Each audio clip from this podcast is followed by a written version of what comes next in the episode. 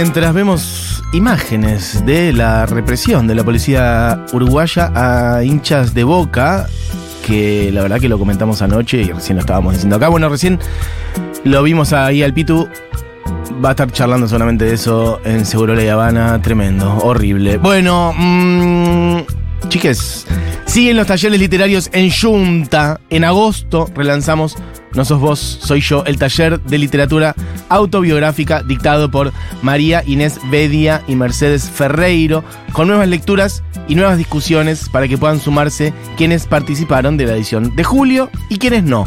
A partir del 5 de agosto y durante cuatro sábados a las 11 de la mañana nos vamos a juntar a leer, escribir y hablar de libros. Un espacio de reflexión y disfrute compartidos, pensado como un recorrido por obras representativas de la literatura autobiográfica en el ámbito local. Y además, en la librería de Futurock vas a conseguir todos los libros que se van a leer en el taller con descuentos especiales para alumnos. O sea, hay descuentos sobre esos libros en la librería de Futurock. Para más información sobre la inscripción, entra al formulario que está en la bio de arroba Futurock Libros. Los cupos son limitados y son pocos. Así que si querés participar, bueno, no cuelgues. A partir del 5 de agosto, entonces, cuatro sábados a las 11 de la mañana, vuelve el taller de literatura autobiográfica. Dicho eso, siendo las 12 y 27, yo creo que debería sonar una Aretha Franklin. Maybe. Porque es el, el ritualito de los jueves. Bueno, Diego me mira como. Bueno, bueno. ¿Qué? Un chico que es nuevo. Hay un chico nuevo que no sabe. Esto se llama La Hora Animada. Futurock. U. Ah.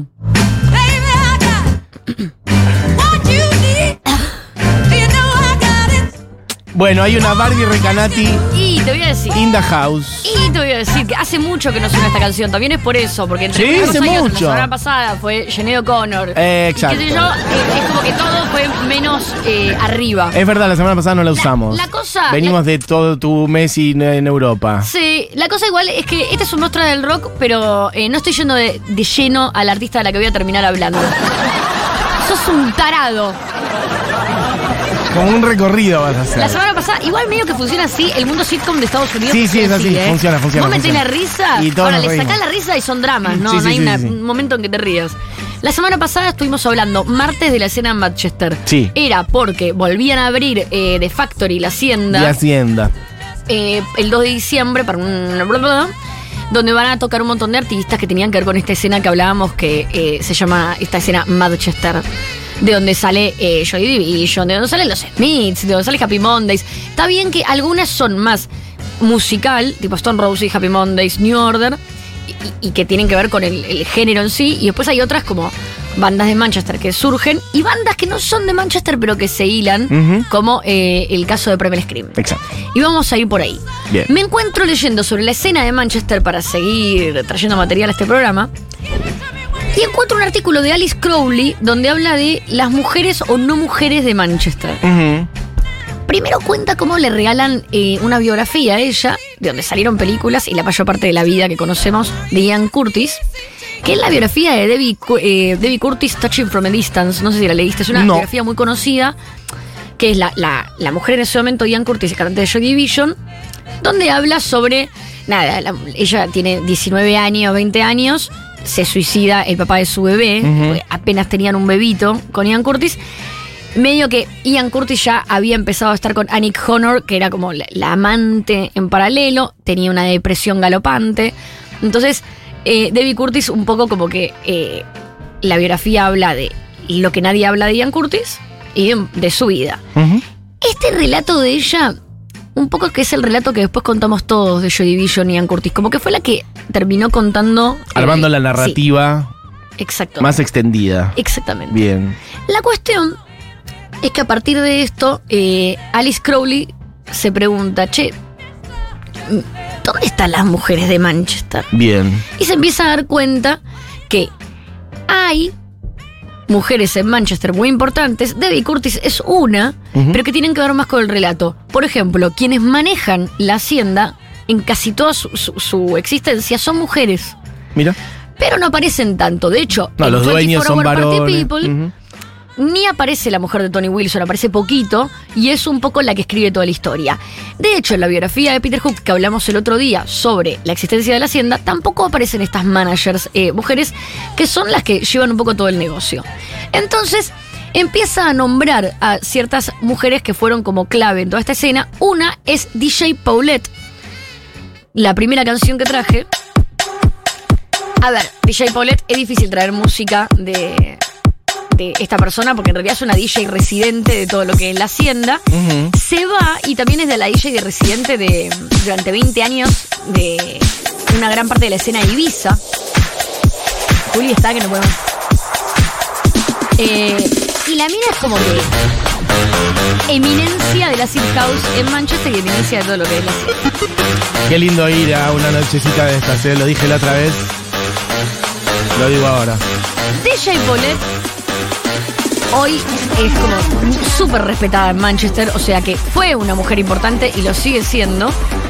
Eh, es como si tenemos que rescatar, pero no lo podemos relacionar tanto con la escena que nos interesa a nosotros, que es la del pop-punk, la de... Pero hay una mujer que sí la podemos relacionar con todo este mundo y que no es tan nombrada porque es como la tecladista, que es Gillian Gilbert de New Order. Claro. Poneme la siguiente canción. No, Diego no quiere salir de ahí. Escuchando no es New Order. Es The Other Two.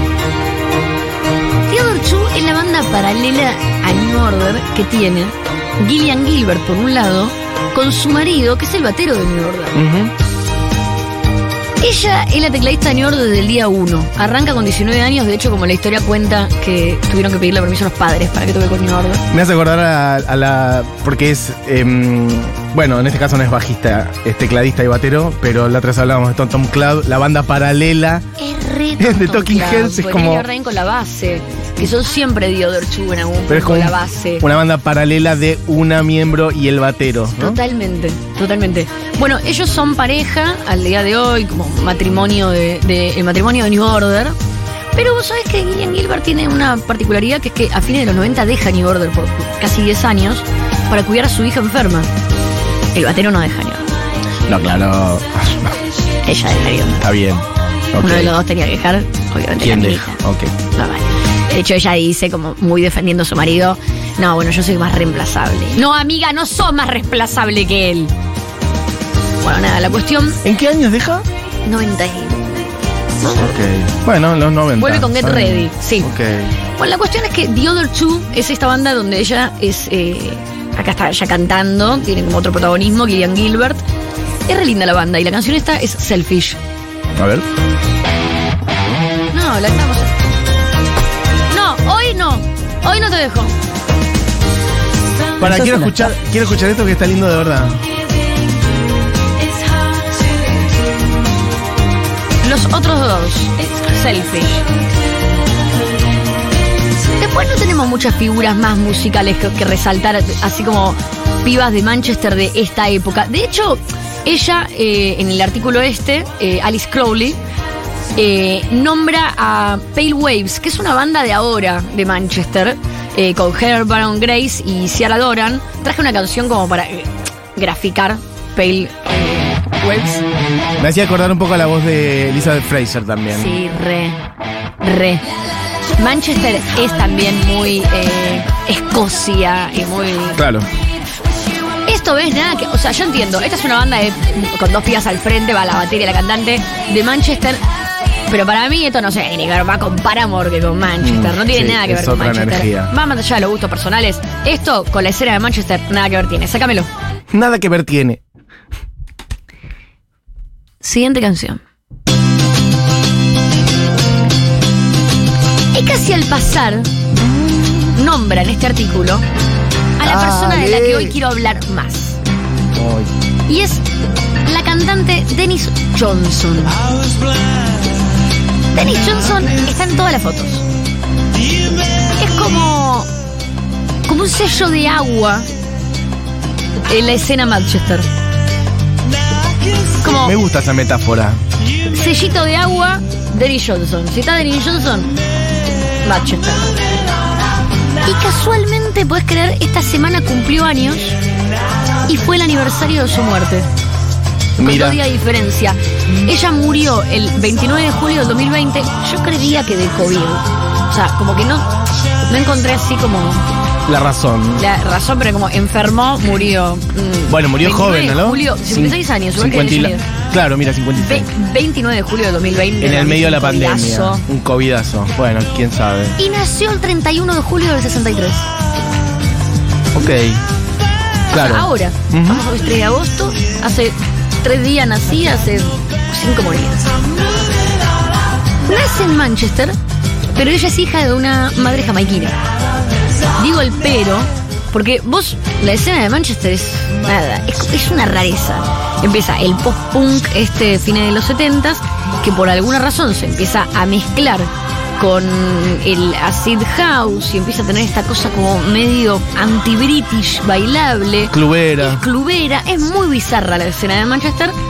Y acá, Denny Johnson, como figura corista, que lo que estamos escuchando acá son sus coros, ella es como siempre la de atrás, es muy importante. Porque su mamá de Jamaica y ella empieza haciendo música cantando en grupos de soul, funk, funk, y, y- y todo este eh, mundo que tiene que ver más con la cultura afro que con la cultura británica. Pero ella es de Manchester. Entonces, cuando es contratada para empezar a cantar como intérprete, es contratada por estas bandas de Manchester, en esta en particular, que no es de Manchester, pero que está radicada ahí, que es Primal Scream. El disco en el que ella canta en absolutamente todas las canciones, poneme la siguiente canción, Don't Fight It, Feel It. Estamos hablando de Screamadélica. Un disco clave en la década. Un disco clave también para eh, este, esta fusión entre el rock y lo clubero Ujú. es Screamadélica, porque sí, eh, es un disco que nunca te va a dejar de garpe en un boliche y que nunca te va a dejar de garpe en un En recital. un recital. O sea, Funciona a dos, en los Screamadélica dos niveles. y por ahí me la escriben sí, pero Screamadélica, la voz de ella, bueno.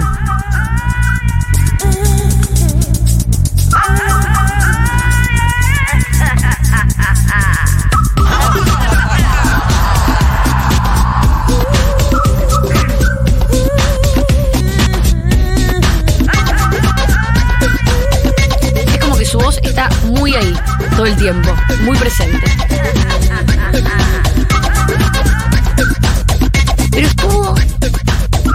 Solamente en Primal Scream, en lo que se te ocurra.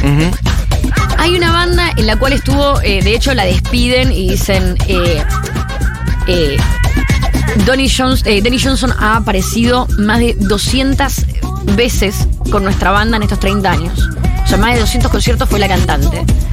Eh, agregando su, eh, no sé cómo se dice, uniqueness, su Sí, su carácter único, su, singularidad. su sí. Muy bien churco. eh, a nuestro catálogo eh, pre y post 1990. Es irreemplazable como persona y como artista. Estamos devastados por esta pérdida. Vamos a eh, extrañarla a ella y su sentido del humor y su eh, belleza y, y toda la pasión que trajo en nuestra música. Para, esto lo decían los muchachos. Radio. Ah. Es Certain Radio, que es otra banda de la escena de Manchester. eh, que fue clave para la escena de Manchester y que Danny Johnson fue más eh, clave para su presencia.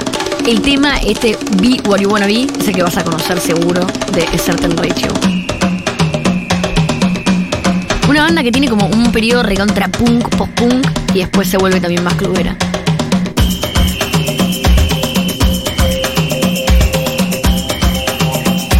Irónicamente es como que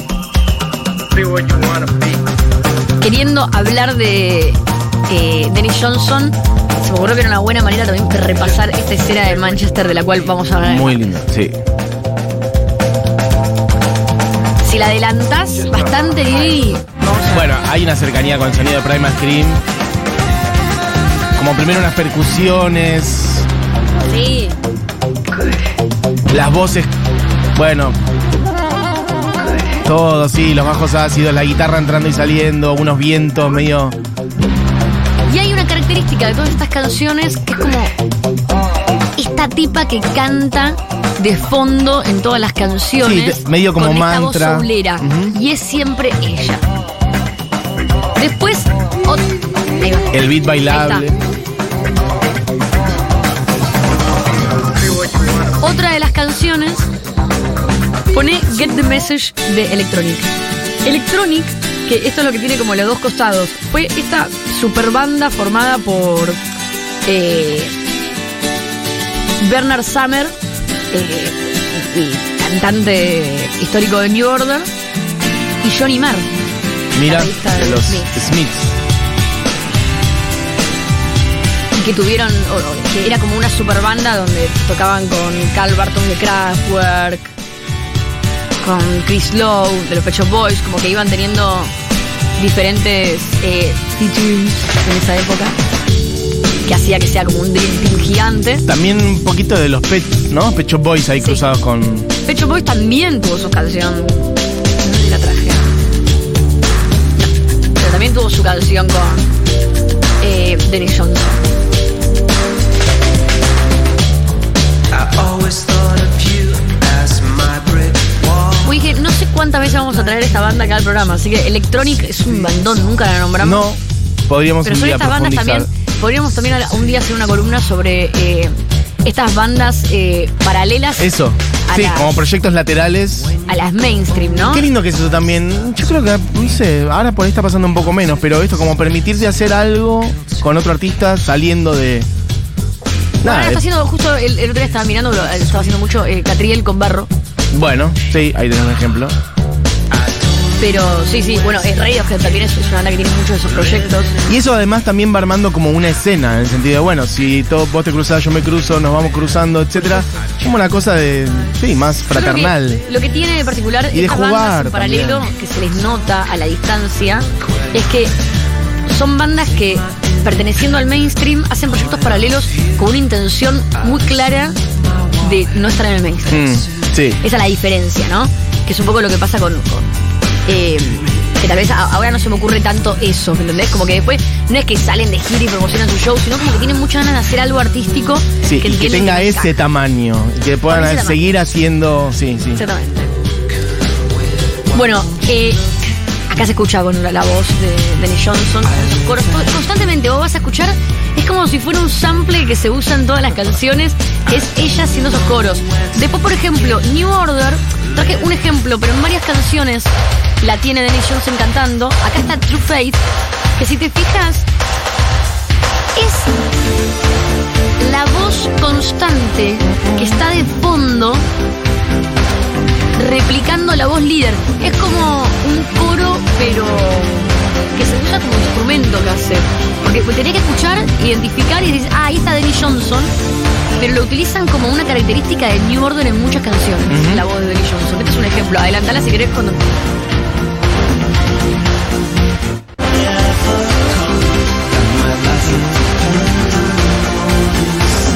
Su voz está ahí constantemente duplicando eh, la voz líder y es como un efecto de la voz de New Order.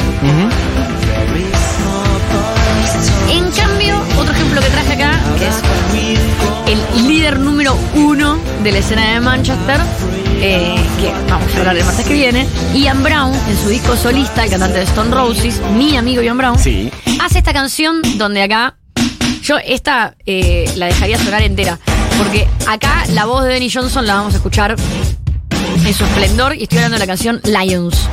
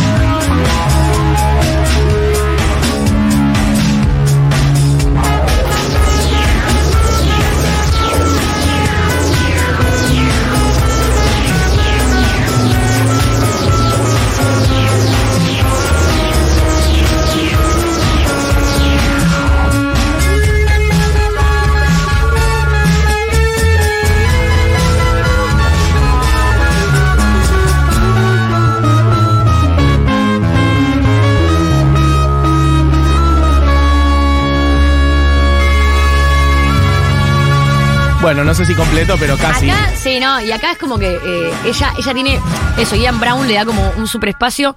Fallece eh, en julio del 2020. Ian Brown, eh, Johnny Marr. Bueno, Johnny Marr dice: tocar cerca de ella era otro mundo. Inspira el carpet. Dice: Este, Danny Johnson fue el alma de Manchester.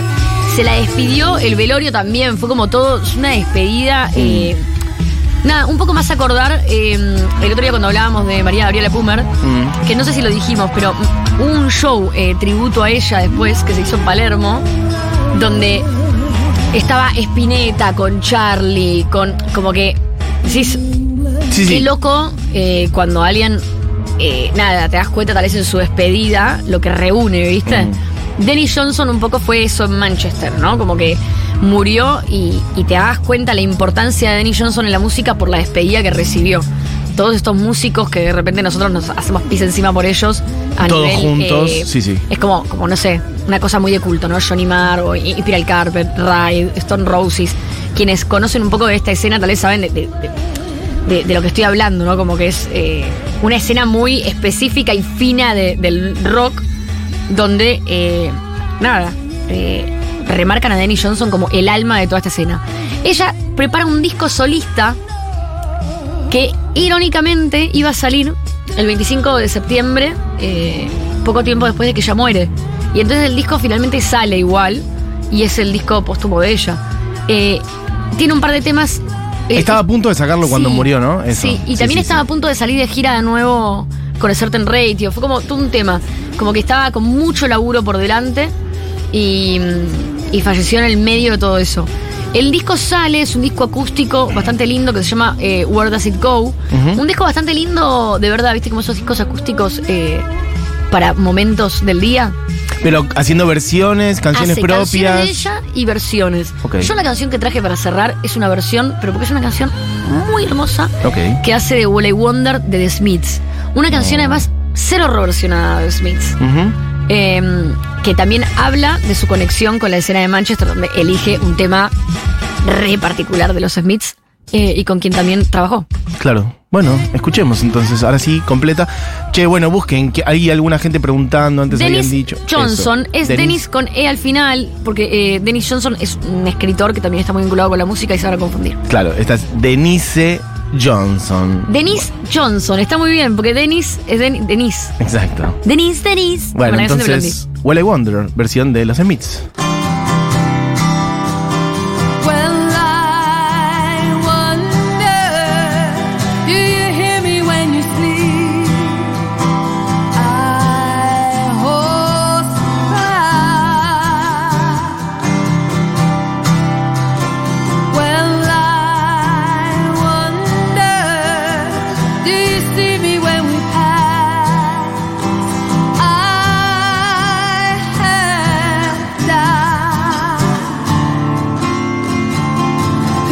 keep